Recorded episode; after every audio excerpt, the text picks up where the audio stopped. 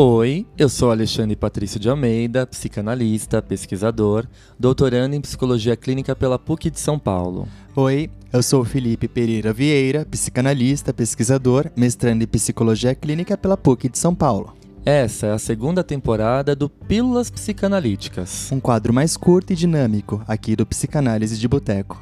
Nele, nós vamos falar de assuntos como amor, ansiedade, pânico, medo, inveja, ódio, tristeza, arte e diversas questões da vida cotidiana. Fiquem ligados, pois sua pílula semanal de psicanálise sai toda sexta-feira. Você não vai querer ficar fora dessa, né?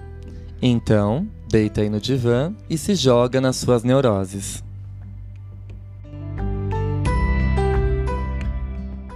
Fala pessoal, sejam bem-vindos a mais um episódio do Pílulas Psicanalíticas.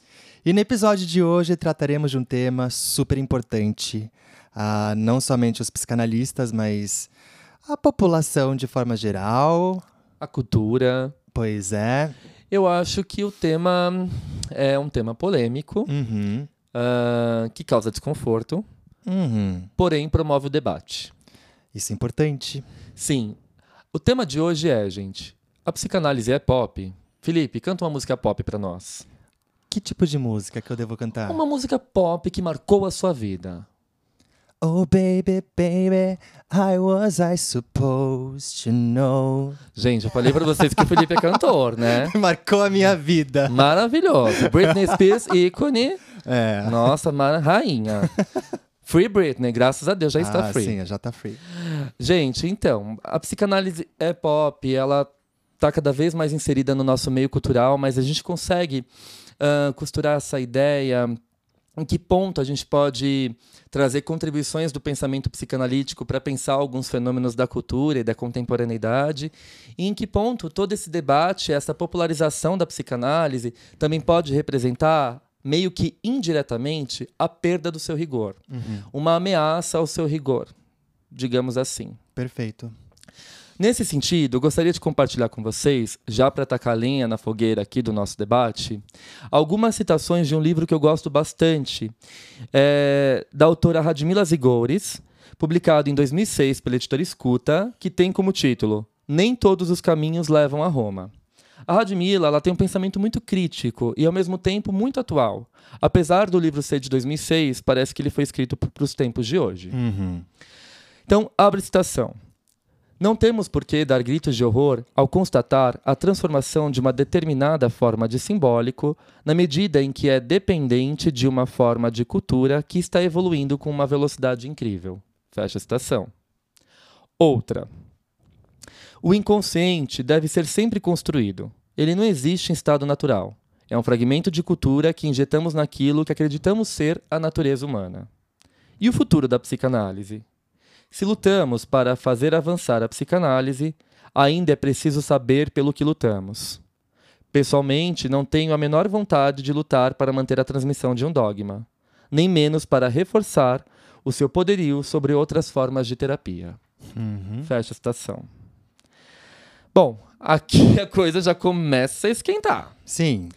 Porque a Radmila, ela vai ah, colocar assim, ah, às vezes, às vezes a gente encontra, né, no, no campo psicanalítico, aquele discurso bem preso, né, nos tempos atrás, nos valores ah, de tempos atrás, né? Sim. Então, ah, nossa, antigamente a família era dessa forma, as pessoas se comportavam desse jeito, a cultura se estruturava nesses É, a padrões. tradição daquela época, né? Sim, e parece que aí cria um discurso baseado. Hum, De que a psicanálise tem que continuar sendo assim. Eu acho que não só isso, é como se fosse uma nostalgia de algo que já passou. Então, parece que é mais fácil sustentar esse pensamento ortodoxo, que a Radmila coloca aqui como uma espécie de dogma, Sim. né? Do que ah, trazer todos esses temas que funcionavam talvez muito bem naqueles padrões mais antigos Sim. para a atualidade. Perfeito. Então, como pensar a questão do racismo estrutural, a questão da homofobia, a política, Perfeito. o neoliberalismo. Uhum. Né? Então, será que é, é difícil a gente colocar o Freud aí na roda e fazer ele girar? Né? Ou será que a gente precisa continuar com aquele discurso dogmático, ah, enrijecido, ah, muitas vezes baseado nessa tradição e nessa nostalgia da busca de tempos atrás? Exatamente. Eu acho que se pudéssemos utilizar um pouco das duas coisas para criar um pensamento próprio, Uhum. né? É, articulando é, escritos, né? Tipo antigos e trazendo é, esses escritos para a contemporaneidade, ou seja, pensar, não apenas ler aquilo e falar, tá escrito. Eu acho que o grande erro tá aí. Eu acho que acaba se tornando, é, é curioso, né? Porque a gente acaba sendo vítima do nosso próprio discurso. Uhum. Aí que tá, eu acho que essa grande sacada do Lacan, quando ele faz toda a, a questão, ele traz a questão do significante, do simbólico, do imaginário, né? Nós somos uma vítima da linguagem, desse discurso. Curiosamente, quando a gente fala que a pulsão de morte, ela busca uma repetição, Uhum. Quando a gente sustenta esse discurso repetitivo, parece que o discurso psicanalítico, a ideia psicanalítica está morta. Verdade. Porque está repetindo. Está Verdade. repetindo algo que aconteceu há tempos atrás. Ah, o Édipo se dá nessa forma. Né? Esses dias mesmo, um, um seguidor nosso perguntou: ah, como que se dá o Édipo numa família ah, homoafetiva, por Uhum. exemplo? Gente, do mesmo jeito. Tem alguém que vai exercer para a criança ah, a figura materna, o outro que vai exercer a- a- o papel paterno e por aí vai. E o Édipo Aí vai se dar. abre um questionamento. Tá, mas quem? Mas aí é que tá, gente. Não, não existe necessariamente uma pessoa, tipo, ah, então você vai fazer esse papel, você vai fazer esse papel aqui e, e vai ser dessa forma. Não existe uma receita e a gente também não pode aplicar a teoria na clínica. Exato, não é assim. A teoria ela é incorporada pelo analista e ela afina a nossa escuta para poder investigar os fenômenos que surgem na clínica e expandindo aqui o nosso assunto na cultura. Perfeito. O que ah, a gente costuma dizer né, no campo psicanalítico de pesquisa de psicanálise aplicada. Uma psicanálise voltada ali para uma análise de obra de arte, de um recorte da cultura, da política, de Uma, peça de teatro, Exato, uma né? Um- orquestra. um filme Uhum. e por aí vai. Então, essa nossa capacidade de colocar a psicanálise para pensar, ela hum, não é tão confortável assim, porque às vezes é muito mais fácil para grande parte dos psicanalistas continuar investigando, escrevendo sobre metapsicologia, sobre fenômenos intrapsíquicos, né, do que eh, discorrer acerca dessa intersubjetividade, dessa troca e desse caldo cultural que o ser humano é constantemente banhado. Perfeito. Então, assim, primeira coisa, a psicanálise é pop? Eu acho que ela está pop. Também penso que sim. Né? E essa grande virada, a gente pode pensar, foi na pandemia, né, gente? No período de quarentena. As pessoas começaram a ficar extremamente angustiadas. E aí os psicanalistas saíram da toca, Uhum. Né, das suas sociedades, das suas redomas de vidro e começaram a falar para o público. E, e para isso, eles começaram a se valer também de uma linguagem muito mais acessível, mais palatável, mais cristalina. Perfeito. Né? Uma linguagem, por sinal, utilizada pelo próprio Freud. Pois é. Assim, se vocês lerem os textos do Freud, é claro que em alguns textos ele tá um pouquinho mais, mais complicadinho, mas tem textos que ele super conversa com, com o público numa elegância de escrita incrível. Mas, enfim, é, não é tão difícil assim ler né, as obras do Freud. Dá para entender bastante coisa. Mas, enfim, temos cursos, temos possibilidades e possibilidades para quem não entende. Mas, enfim. Olha, eu acho que assim, o Freud, apesar de tudo, eu concordo que existem alguns textos dele É. muito mais complexos e que tem uma estrutura muito mais teórica, científica, enfim.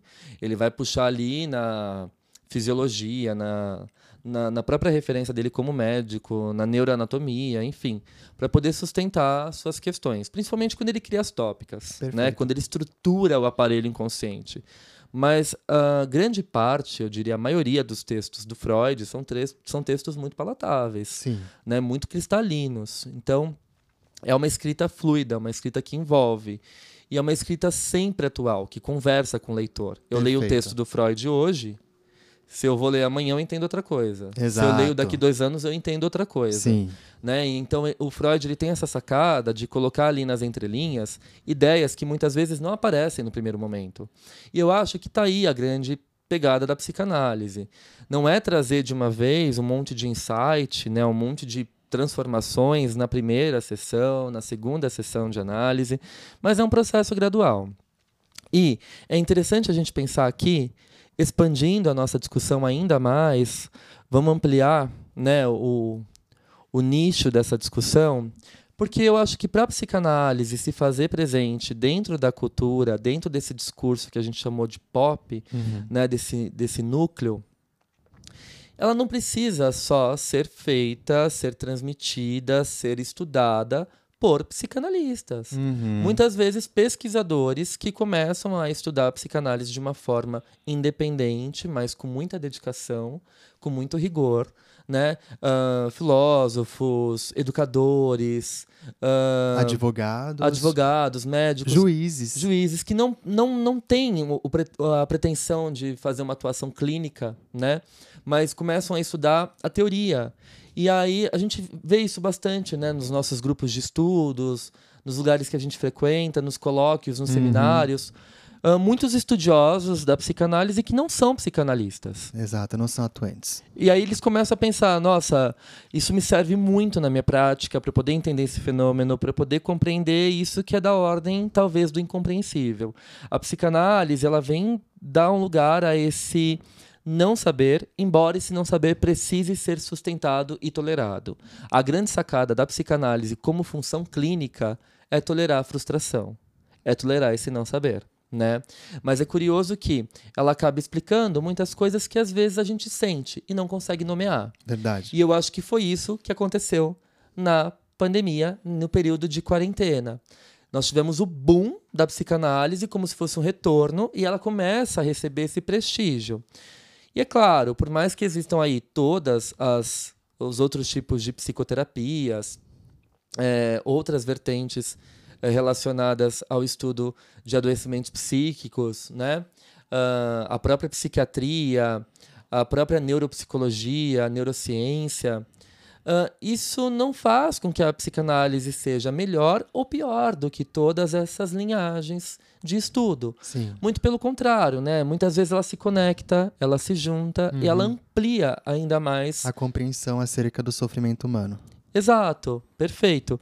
Então eu acho que ah, esse período de quarentena que a gente foi atravessado por uma angústia inominável, né? ah, a gente recorreu a isso. Então os psicanalistas eles começaram a ir para as mídias, né? Saíram das tocas e começaram a transmitir esse discurso de uma forma muito mais acessível. E isso começou a tocar as pessoas de alguma forma. Né? É, nossa, isso me inspira, isso faz sentido, isso dá contorno para o que eu tô Sim. sentindo, Exato. né? Então, ela começou a ganhar uma dimensão que talvez nem os psicanalistas esperavam. Não. Então, os livros de psicanálise começaram a vender bem mais, né? Cursos de psicanálise começaram a aparecer por aqui e acolá. Os podcasts de psicanálise Ganharam bastante espaço. a ganhar Sim. espaço, perfeito. As lives naquele momento também eram sentidas como abraços. Sim, sim, sim. E então começou a espalhar. E nisso a gente tem também um problema. Porque quando uma coisa ganha muita Visibilidade? visibilidade, Evidência. fama, evidência, reconhecimento, Aham. a gente acaba ah, tendo questões relacionadas à sua qualidade. Entendi. Em que sentido? E aqui vale a gente pensar um pouquinho. É, quando a psicanálise se torna pop e ela se dirige para a cultura e para o público de forma geral, muitas pessoas se atraem por ela e querem saber mais dela. E aí, claro, como toda profissão, como toda área, vem os oportunistas, né? Então, Uhum. ah, eu vou dar um curso de formação de psicanálise de seis meses online que você já pode clinicar. Gente, Nossa. isso é um absurdo, Sim. né? Então, começaram a surgir, sei lá, coisas totalmente mentirosas acerca da psicanálise, né? Enfim, de caráter extremamente duvidoso. Então, uh, Conselho Regional de Psicanálise, tire a sua Uhum. carteirinha com seu número de registro de profissão. Distintivo. Distintivo de psicanalista. Olha só, os colegas que estudaram com a gente, que se tornaram psicanalistas, vão receber o distintivo em casa e já podem atuar na clínica. Quantos Nossa. meses de curso? Oito meses. Gente, será que aqui, entre nós, os ouvintes do podcast, os nossos queridos botecers, Exato. Será que alguém acha realmente que em oito meses de estudo, né, só o Freud tem ali mais de 20 obras, né, 20 livros das obras completas, Exato. dependendo da coleção. Então a gente tem aí um volume enorme dos textos do Freud. E mais de começar. 40 anos de pesquisa, né? Pois é, mais de 20 seminários do Lacan, Uhum. né? Ah, quatro obras completas da Melanie Klein que somam aí mais de duas mil páginas. Exato. Winnicott nem se fala, são livros todos espalhados. Sandor Ferenczi, Bion. Então, será que a pessoa tem mesmo esse sentimento de onipotência, de achar que em oito meses, seis meses, né, de um curso online vai dar um respaldo para ela, uma garantia para ela, para que ela possa atender, cuidar do outro, compreender o que está acontecendo com o sofrimento do outro? É, isso é Né? Isso é extremamente preocupante. né? Então é claro que quando surge algo que começa a ganhar esse espaço todo, a gente também tem que se atentar para o outro lado. Mas, em contrapartida, nós Uhum. temos um outro lado aí da moeda, né? Temos ali pessoas muitas vezes desamparadas que encontram aí nesses cursos mais baratos uma oportunidade de darem um- um- uma virada em suas vidas, né? Elas encontram ah, uma possível realização de um sonho. Perfeito. Eu acho super pertinente você falar isso, porque também não adianta só a gente, né, criticar todo esse movimento que é super importante, sim, que a gente faça essa crítica, que a gente teça esses comentários, mas também a gente precisa ver como que essas pessoas chegam nesses lugares e compram essas ideias. Exato. né? Então existe uma situação de vulnerabilidade social, de carência às vezes de informação, né? de, de cultura, Ah, até porque, como a gente falou agora há pouco, o discurso psicanalítico ele está mudando recentemente. Sim. Era muito difícil de você pegar um texto ah, publicado em algum veículo científico de psicanálise, algum jornal de psicanálise, revista de psicanálise, especificamente, e compreender esse texto. Né? É um material voltado aí, muitas vezes, para a elite, para a elite cultural, para a elite acadêmica, e acaba limitando o acesso da população de forma geral. Uhum. Então, né, a gente começa a fechar a conta. E faz sentido. Sim. Sem informação, eu recorro a algo extremamente precário, Verdade. porém barato, Sim. que possa significar a realização do meu sonho. Perfeito, Verdade. Fi. Acho que você trouxe um ponto necessário para o debate. Porque eu sou bem crítico com isso. Você sabe o quanto a gente trabalha, a gente acredita na democratização da psicanálise. E isso não é você ficar falando meia dúzia de palavras ao vento, né? Falando que você está, sei lá, transmitindo uma psicanálise acessível e sem rigor. Não, não é disso que se trata. Uhum. A gente eh, se dedica muito a transmitir um conteúdo legal para as pessoas. Então, citar um livro, uma referência, um artigo, para que as pessoas possam ir em busca desse conhecimento. Sim. Né? Então, eh, eu acho que a gente precisa trazer isso para a problematização. Sim, sim. E fazer com que as pessoas compreendam também que a psicanálise é um universo. E, e tem toda uma profundidade. Então, seria muito esquisito que fosse um curso aí de seis meses a um ano, Uhum. né? E, e que vendessem a ideia de que com isso você estaria apto Uhum. à atuação como psicanalista. Sim, e essa crítica que você trouxe também, super pertinente, coloca a gente para sair da nossa posição de conforto, que quando a gente é, pensa em democratizar a psicanálise, a gente tem que pensar no acesso a essa formação em psicanálise. Não basta só falar, ah, mas existe a clínica pública, a escuta na praça. Isso é maravilhoso, é Perfeito, fantástico, é um sim. movimento necessário. O Freud dá uma conferência, Os Caminhos da Psicanálise, Os Caminhos da Terapia Psicanalítica, em Budapeste, em 1918. Ele fala, a psicanálise precisa chegar na população mais vulnerável. Nem que para isso a gente tenha que misturar o ouro puro da análise com o cobre da sugestão. Perfeito, sim. O sonho do Freud é que a psicanálise chegasse às camadas mais populares da sociedade, Uhum. né? E não que ela ficasse presa numa elite. Inclusive, Elizabeth Rudnesco traz na biografia do Freud, Freud em sua época e em nosso tempo, que uma das maiores realizações do Freud é quando ele está no navio, vindo a primeira e única vez para a América do Norte, para os Estados Unidos, para a Universidade de Clark, em 1909, dar as suas conferências, as suas cinco lições de psicanálise. Uhum.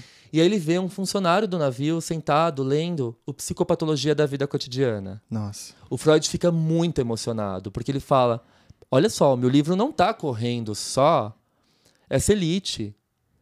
Tá aí com as pessoas, elas querem saber um pouco mais sobre o seu estado de sofrimento É, a psíquico. população de forma geral, né? É, e é isso que está acontecendo com os canais do YouTube de qualidade, né, com os podcasts, com os artigos publicados gratuitamente. Subiram os acessos, né? Sim. Antigamente, revistas acadêmicas, eu faço parte, eu sou editor científico de algumas revistas, e essas revistas elas tinham acesso muito pequeno, muito limitado. E agora com a psicanálise ganhando corpo e expansão, essa popularidade se tornando pop, Sim. as pessoas estão acessando essas revistas científicas, baixando esses artigos que são gratuitos. Uhum. Vocês encontram vários. Sim. Né, o Jornal de Psicanálise da Sociedade Brasileira de Psicanálise de São Paulo, a revista ID da Sociedade Brasileira de Psicanálise de São Paulo, ah, a revista Ágora da Federal do Rio de Janeiro, a revista Estilos da Clínica da USP. ah, e por aí vai. Milhares, dezenas de milhares de revistas científicas. Psicanálise Barroco, que também é da. Ah, eu acho que é da Federal do Rio de Janeiro, se eu não me engano. Acho que sim. Ah, enfim, vocês acham todas essas revistas gratuitamente, gente, no Google. E vocês podem baixar os artigos, ler, imprimir o artigo, né? Vocês não precisam comprar, elas, eles são gratuitos. Que né? bom. E é interessante que esse movimento faz com que as pessoas busquem acesso a esse conhecimento. Isso é muito rico. Uhum. Né? Então, você imagina, é, tornar a psicanálise pop significa tirar ela desse, dessa torre de marfim, que é a nossa descrição do podcast, por sinal, Verdade. e trazer é, ela para essa ah, acessibilidade, né? De todas as formas possíveis e imagináveis. Então, quando você critica isso, você traz é, essa questão né, de que muitas pessoas acessam esses cursos porque elas buscam a realização de um sonho. Uhum. O que falta, então, são os institutos grandes de psicanálise facilitarem o acesso à formação, não é? Alguns já estão fazendo isso. Sim. Então, como eu falei, isso complementa todo esse trabalho belíssimo que os- psicanalistas fazem já há muitos anos de escuta voluntária, atendimento social, escuta em praça pública, Sim. né? E aí a gente expande isso quando a gente fala da transmissão, da formação em psicanálise, que é uma formação permanente. A formação em psicanálise ela nunca acaba Vitalícia. né? Ele é um projeto de vida, eu sempre Uhum. falo aqui.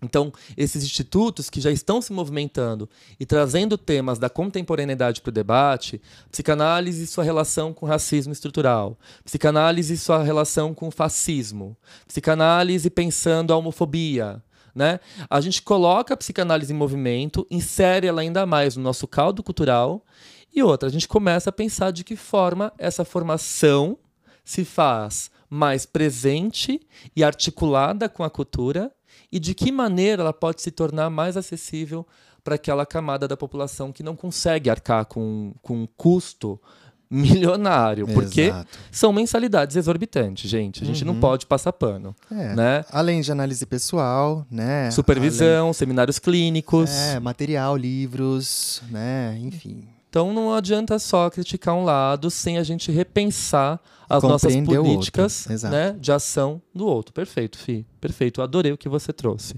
Bom, bora tacar lenha nessa fogueira, mas Bora, ainda Sim. a gente tem um convidado hoje maravilhoso. Querido, eu sou super fã do trabalho dele. Inteligentíssimo. Felipe é fã, confesso. Felipe é super fã. Gente, é o querido Lucas Lídico, nosso amigo psicanalista, pesquisador, que tem esse trabalho belíssimo de articulação da psicanálise com a cultura, Uhum. através da Float Vibes, Sim, e do, psica... e do podcast, né, Vibes em Análise. exato. Então, o Lucas vai falar um pouquinho para nós sobre esse assunto.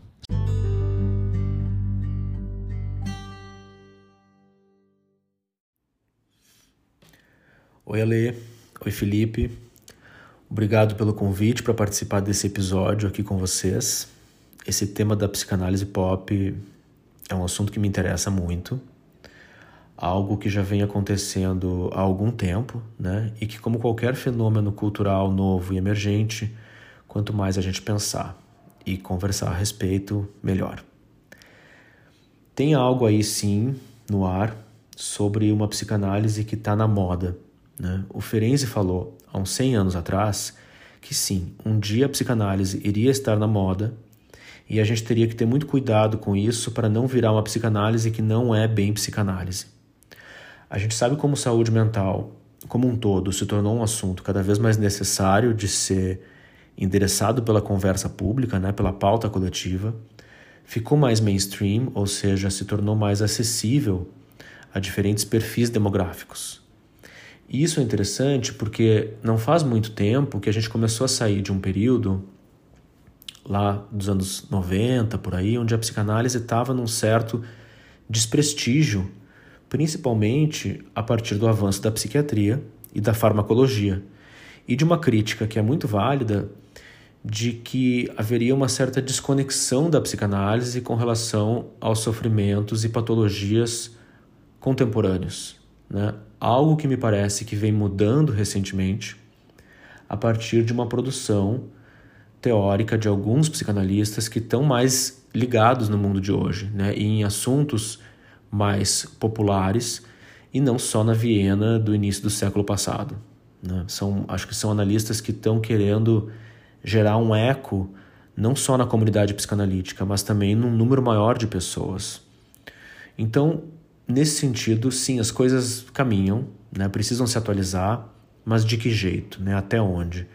O Daniel Cooperman e outros analistas fizeram um dossiê que vocês devem ter visto, bem interessante na revista Cult, de julho, sobre esse tema né, da expansão da psicanálise na sociedade e vinculado ao debate bem controverso e atual sobre a questão da formação do analista.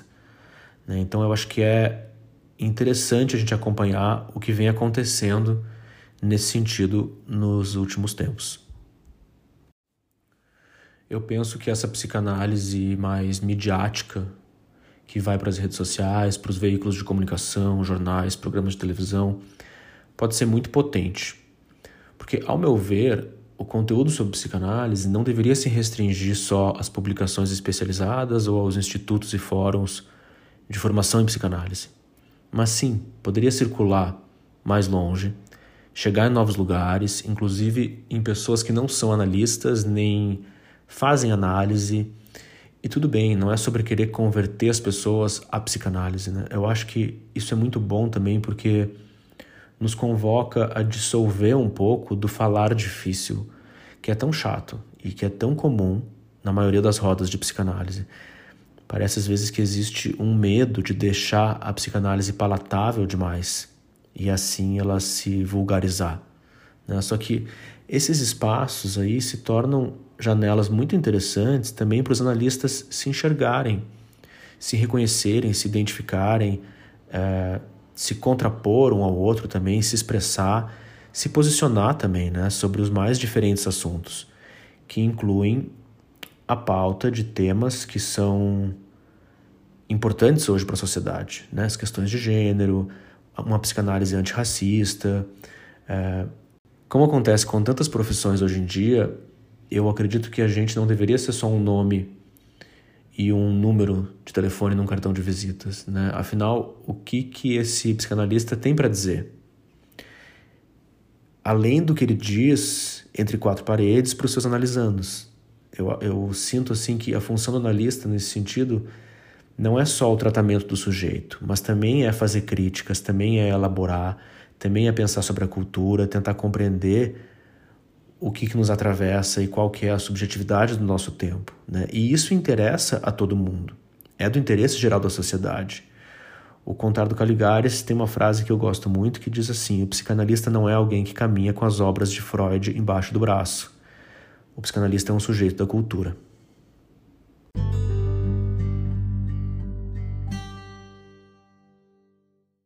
Pois é, gente, é disso que estamos falando, né?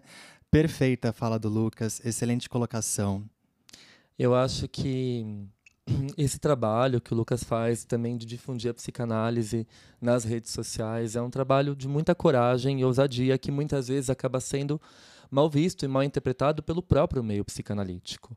Né? A gente acaba, nossa, ai, aqueles lá que que fazem podcast, aqueles lá que fazem rios, né, que articulam com cultura pop, que fazem brincadeiras, que soltam memes, sim, aqueles lá, aqueles lá que ousam trazer todas as informações da academia, de uma formação caríssima, sei lá, de anos de estudo para a população e assim espalhar, né, algo ali que às vezes fica tão restrito a núcleos extremamente fechados e elitizados para toda a população.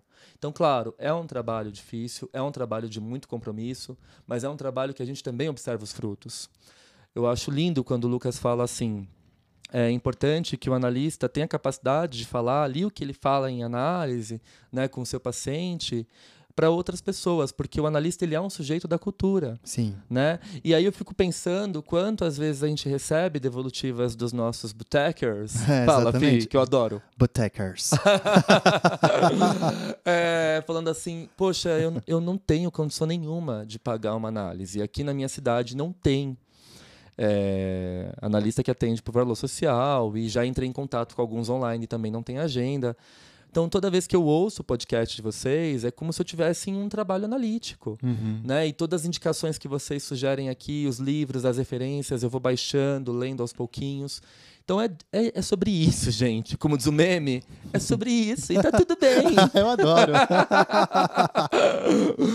Voltando aqui ao texto do Freud, que para mim é um dos textos mais lindos. Na verdade, o Freud ele escreve muito em forma de conferência. Uhum. E aqui a gente já consegue notar um recorte da preocupação do próprio Freud em transmitir as suas ideias aos outros. Ele não quer ficar ali na redoma de vidro, né, gente? Ele não quer segurar a psicanálise ali para os trilhardários. Uhum. Né? Vamos lembrar que a psicanálise chegou no Brasil num padrão extremamente higienista por volta dos anos 30. E, né, para quem queria ser analista, tinha que fazer análise pagando em dólar. Né? Uma realidade completamente coerente com o nosso país, né? Só que não. Uh, muito embora a gente tenha aí esforços brilhantes de psicanalistas que tentaram uh, popularizar, né, democratizar essa psicanálise. Então, a própria Virginia Bicudo, que tinha uma coluna no jornal que respondia cartas, né, e vários outros analistas também que já escreviam para jornais é, de grande circulação. Sim. E aí os analistas começaram a aparecer nas grandes mídias, dando entrevistas tal. Mas como o Lucas fala, né, nos anos 90 meio que deu uma queda nisso. Hum. A psicanálise começou de novo a voltar ali para para sua redoma de vidro, para sua bolha. Entendi. E na pandemia, essa bolha estourou. Que né? bom. Que bom. Que bom que, que estourou. E aqui citando então o texto do Freud, que eu acho belíssimo, né, é Caminhos da Terapia Psicanalítica, que ele apresenta em Budapeste para um, uma plateia cheia de governantes, políticos, todos é, que foram trazidos pelo Sandor Ferenczi, né, para assistir a potência da fala do Freud, para ver se surtia algum efeito ali na, na, na população, na saúde pública, enfim. Freud diz assim no final, eu vou citar para vocês. Vocês encontram esse texto no livro Fundamentos da Clínica Psicanalítica, das obras incompletas de Sigmund Freud, publicada pela editora Autêntica, ok? Então, vamos lá. Texto de 1918, publicado em 1919. Abre citação. Resultará daí para nós, então, a tarefa de adequar a nossa técnica às novas condições. Não duvido de que a força argumentativa das nossas crenças psicológicas também impressionará alguém sem formação, mas precisaremos encontrar a expressão mais simples e palpável dos nossos ensinamentos teóricos. Nossa! Pá! Chicotada! Chicotada! Não foi uma chicotada, não, foi um murro na cara. Ah, gente, por favor, né? Nossa, e aí, o próprio Freud escreveu isso. Em jargão, querer bancar aquela posição, uó. Ai, Pois é. preguiça, não. Blu, blu, blu, Ai, nossa. eu, eu tenho preguiça disso. Ah, eu tô pistola, você já ah, percebeu, sim, né? sim, mas eu tenho preguiça e meio. Ah, então. Continuando. Abre citação do Freudinho. Porque quando ele tá errado, a gente É, a gente critica, sim, e quando ele tá sim, é. certo, a gente Que bom, enaltece, né? a gente divulga e enaltece. Que bom, sim, Vamos divulgar sim. e enaltecer a obra da Britney Spears. Vamos aqui, abre citação. Provavelmente teremos a experiência de que o pobre estará ainda menos disposto a renunciar à sua neurose do que o rico, porque a vida difícil que espera por ele não o atrai. E o estar doente lhe garante mais um direito à assistência social. Possivelmente, muitas vezes, poderemos ter resultados apenas se conseguirmos unir, à maneira do imperador José, a assistência anímica e o apoio material. Muito provavelmente também seremos obrigados a utilizarmos a nossa terapia com as massas, a fundir o ouro puro da análise em grande medida com o cobre do sugestionamento direto. E também o, influ o influenciamento hipnótico poderia encontrar o seu lugar ali, assim como no, no tratamento dos neuróticos de guerra. Mas seja de que forma essa psicoterapia para o povo se configure, ou de que elementos ela se constitua, as suas partes mais eficazes e importantes certamente serão aquelas emprestadas da psicanálise propriamente dita, livre desta ou daquela tendência. Fecha a citação. Pois é, acho que o Freud já falou tudo. É, sim, ele está ele tá, eh, trazendo a questão da vulnerabilidade social, Uhum, de quanto é importante o Estado né, atrelar esse auxílio material ao auxílio psíquico, uhum. né, e o quanto a pessoa que está no estado de vulnerabilidade, né, é, desemprego, passando fome, ela está extremamente adoecida Sim. psicicamente, sem esperança, sem perspectiva. E nesse sentido, um trabalho de escuta e de cuidado, sustentado por uma ética do cuidado, sobretudo, ele complementa toda a assistência material que talvez um sistema de política pública bem organizado, né, possa oferecer. Ou seja, é, o Freud amarrou tudo que nós dissemos até este presente momento nesse episódio. Sim. Exatamente. Tudo que nós falamos aqui, Uhum. ele costurou muito bem. Sim. Dialogou muito bem com a gente. sim, sim. Bom, o que, que você acha da gente chamar o Lucas pra. Eu acho perfeito. Eu, eu dar- adoro ouvir o Lucas. Como é que é? é que minha mãe fala? Dá pano pra manga. ah, sim, vamos jogar mais lenha nessa fogueira. Bora então. Bora.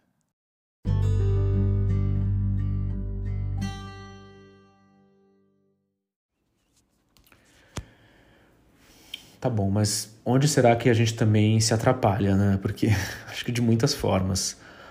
Um ponto, talvez, bem básico, é quando a gente começa a tirar muita coisa só da nossa cabeça, sem recorrer ou sem mencionar as nossas fontes, o nosso embasamento teórico, o nosso ponto de partida. né? Não tem nada de errado em produzir hipóteses a partir de um eixo psicanalítico, ou mesmo de dar a nossa opinião sobre qualquer assunto que seja, enquanto analista.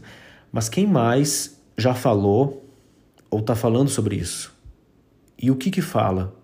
Né? Porque senão a urgência pela produção de conteúdo começa a comprometer as nossas etapas de pesquisa. E não é nenhuma questão de rigor acadêmico, porque assim, se você quer apresentar o seu conteúdo em um formato de coreografia no TikTok, eu acho assim, vai em frente, sabe? A psicanálise pode não ser muito dada às inovações, mas a gente tem que parar de ser careta e experimentar, sim.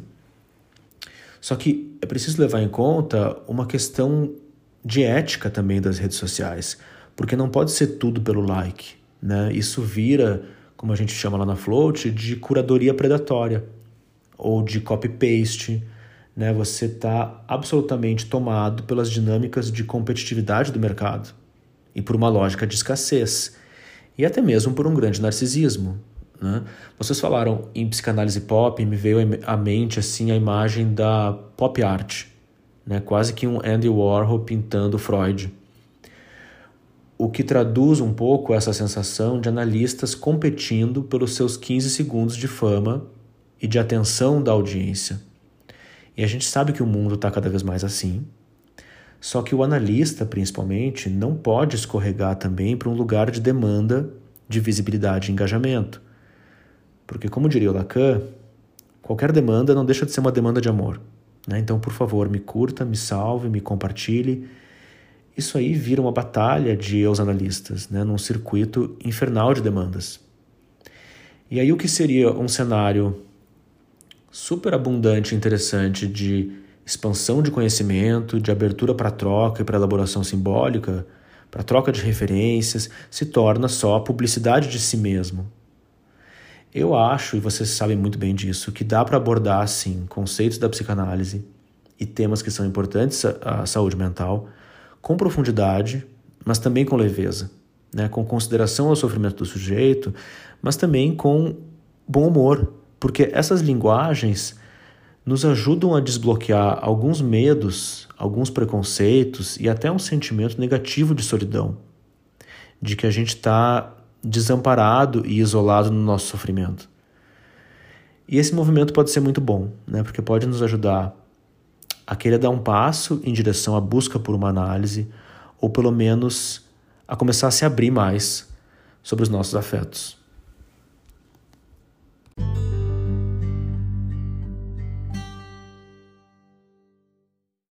É muito interessante é, essa fala do Lucas quando ele diz aonde a gente se atrapalha. Uhum. Porque é exatamente nesse ponto é, da discussão uhum. Que nós acabamos nos tornando vítimas daquilo que a gente, em primeira instância, acaba criticando.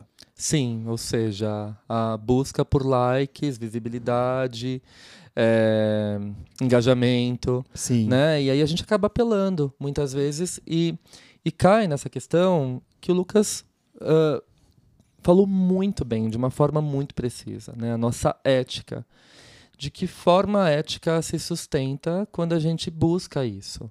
Então, uh, transmitir todo o seu conteúdo através de uma dancinha, de um quadro ali no, no Reels ou no TikTok, ok, tudo bem. Uhum.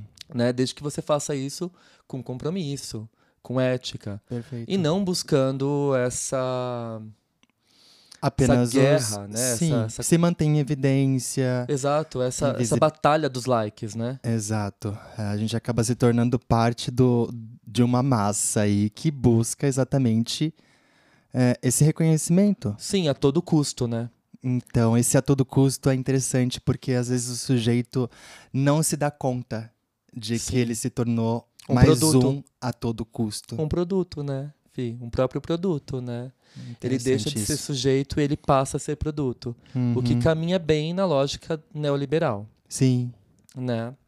Uh, uma outra coisa linda que o, o, Lucas fala e que a gente super concorda é essa popularização, esse pop sem referência. A gente querer editar por aí o que a gente acha, pensa, sem tomar uma referência como um ponto de partida. E nesse sentido, o Winnicott sempre diz para nós, né? Não há inovação se a gente não partir da tradição. Hum. Então não se trata de defender um dogmatismo de forma alguma, Sim. mas de ter um estudo sólido e consistente para que a gente possa sim construir a nossa opinião. Exato, não se trata de ficar repetindo o que foi, é o que está escrito, mas também se basear naquilo, na verdade, para a gente criar as nossas próprias inovações, né? Para a gente criar as nossas próprias ideias. Perfeito. Eu acho que para fechar, eu queria compartilhar com vocês Uh, duas páginas do meu doutorado, que foi defendido. Material inédito, que vai sair como livro em breve, que foi defendido na PUC de São Paulo né, há pouco tempo. E eu queria compartilhar com vocês porque para mim é uma alegria muito grande. Uh, então, eu digo assim: é, esse item chama Por uma Psicanálise para o Povo. Então, abre citação, eu vou compartilhar com vocês. Existe ainda hoje a concepção preconceituosa, geralmente declarada com entusiasmo pela nossa elite intelectual, de que o povo brasileiro não gosta de cultura. Ou seja, para alguns intelectuais, os assuntos supostamente mais eruditos não são capazes de despertar a atenção da população. Sustento as minhas ressalvas em relação a essa atitude e gostaria de lançar a seguinte provocação os brasileiros realmente não gostam de cultura ou não gostam da maneira que essa cultura é transmitida publicamente. Uhum. As mudanças no interesse do público, observadas durante o auge da pandemia e o período de isolamento social, indicam que a segunda hipótese parece ser a mais coerente. Quero dizer que, nesse tempo, assistimos a um crescimento expoente de canais de psicanálise no YouTube e também a um grande aumento de podcasts que versam sobre a transmissão da nossa disciplina. Todos esses recursos de acesso gratuito possuem em comum a mesma coisa: são falados de forma clara, didática, mas sem perder o rigor. Uns mais e outros menos, é óbvio. Sim. Assim, ao analisar essa dinâmica de disseminação da psicanálise na sociedade, chegamos ao paradoxo popular. Vende mais porque é fresquinho ou é fresquinho porque vende mais? um fato é inegável. A demanda por informações, cursos e aperfeiçoamentos de orientação psicanalítica cresceu significativamente nos últimos dois anos. É claro que, em meio a esse mar de ofertas, nos deparamos com produtos de excelente qualidade, mas também com muita gente oportunista querendo ganhar dinheiro sem ter a mínima noção da disciplina freudiana. Nesse sentido, as palavras do maior interlocutor de Freud, o psicanalista húngaro Sandor Ferenczi, pronunciadas no segundo Congresso de Psicanálise de Nuremberg, possuem um caráter assustador de presságio. Abre citação do Ferenczi. Mas a maneira mais perigosa e mais desprezível de aprovar as teorias de Freud consiste em redescobri-las e propagá-las sob um outro nome. Tais amigos constituem para a psicanálise uma ameaça maior do que a de seus inimigos. O perigo que nos espreita, de certa maneira, é que viéssemos a ficar em moda e crescesse rapidamente o número daqueles que se dizem analistas sem o ser. Fecha a citação do Ferenczi. Eita. Continuo meu texto. Sendo assim, é preciso que façamos uma espécie de filtragem dessa imensidão de conteúdos que estão circulando por aí livremente. Não é qualquer material disponível que representa a fidedignidade às ideias de Freud e seus seguidores. É evidente que a moda psicanalítica está em alta. Porém, esse paradigma descortina os apontamentos realizados na profecia ferenciana. É grande o número daqueles que se dizem analistas sem o ser. À guisa de exemplo, nesses últimos meses, apareceu uma suposta graduação em psicanálise, oferecida por uma universidade particular que foge completamente dos vértices que tangenciam o processo de formação em nossa disciplina. Essas e outras imposturas estão surgindo desenfreadamente em virtude da oportunidade de lucrar às custas da ingenuidade do público leigo. Sim. Ou seja, muito oportunismo para pouca qualidade. Sim. E aqui é importante a gente questionar. Uhum. Portanto, democratizar a psicanálise não implica banalizá-la, abandonando seu rigor ético e epistemológico. É necessário que as grandes instituições renomadas possam oferecer cursos e bolsas de estudos com valores justos e dignos à realidade econômica da sociedade. Ao mesmo tempo, nós, psicanalistas, como pessoas físicas, também podemos fazer a nossa parte, transmitindo uma psicanálise sem soberba e rodeios. Aliás, Muitos colegas têm ofertado a modalidade de grupos de estudos, com preços acessíveis, realizados pelo Zoom e outros aplicativos online, facilitando assim o acesso para muitos interessados que gostariam de ter contato com o pensamento de um determinado professor ou professora, que são referências na nossa área. E por último, mas não menos importante, saliento a necessidade de contarmos com trabalhos produzidos de maneira objetiva e consistente. Eu acho que dá para a gente pensar um pouco nisso. Por fim, eu queria compartilhar um único parágrafo hum. de um livro que está no forno uhum. e vai sair agora, em breve. Agora, agora, acho que final do mês, hein? É, sim. Já começa a anunciar. Um livro publicado pela editora Paidós. Já vou dar um spoiler aqui. Não vou falar o título, mas vou ler um parágrafo para vocês. Uh, eu falo assim. Nesse âmbito, pondero que democratizar a psicanálise não significa apenas facilitar o acesso no que tange à prática terapêutica, como de fato vem fazendo inúmeros analistas comprometidos com excelentes projetos sociais de escuta voluntária. É claro que é maravilhoso podermos presenciar os benefícios de uma análise cruzando as fronteiras da desigualdade. No entanto, penso que somos atropelados cotidianamente por uma série de desinformações, ainda mais com um monte de indivíduos pegando carona no sucesso da onda psicanalítica. Sim. Uh, Não podemos nos esquecer de que já existe uma quantidade representativa de psicanalistas, professores e pesquisadores de nossa área que disponibilizam materiais de qualidade no Instagram, no YouTube e em outras plataformas de streaming, sem mencionar a infinidade de artigos, livros e outras publicações disponíveis para baixar gratuitamente na internet.